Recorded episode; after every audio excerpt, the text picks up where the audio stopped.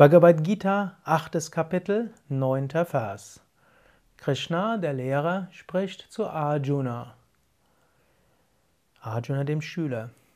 Jeder, der über den Allwissenden, der ohne Anfang und Ende ist, den Beherrscher der ganzen Welt, der kleiner ist als ein Atom, der alles erhält, dessen Gestalt nicht wahrnehmbar ist, der strahlt wie die Sonne und jenseits von Düsternis, von Unwissenheit ist, meditiert, zur Stunde des Todes erreicht der Mensch, dessen Geist unerschütterlich und fromm ist, wenn er mit Hilfe der Yogakraft den gesamten Lebensatem zwischen den Augenbrauen festhält, dieses strahlende höchste Wesen.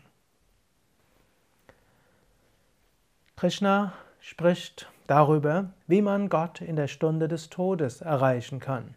Aber er spricht ja nicht nur über die Stunde des Todes, denn so wie du meditierst im Alltag, so solltest du auch meditieren im Moment des Todes. Er beschreibt ja wunderschön, wie du meditieren kannst.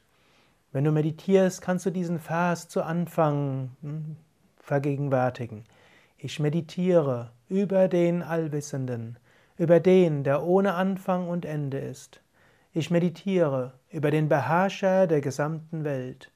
Ich meditiere über den, der kleiner ist als das gesamte, als ein Atom und der größer ist als das gesamte Universum. Ich meditiere über den, der alles schafft, erhält und auflöst.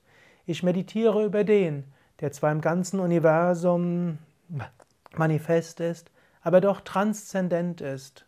Ich meditiere über das strahlende Licht, welches in mir wahrnehmbar ist. Ich meditiere über den, der jenseits ist von Düsternis, Leiden und Unwissenheit. Ich meditiere über dieses Unendliche und Ewige.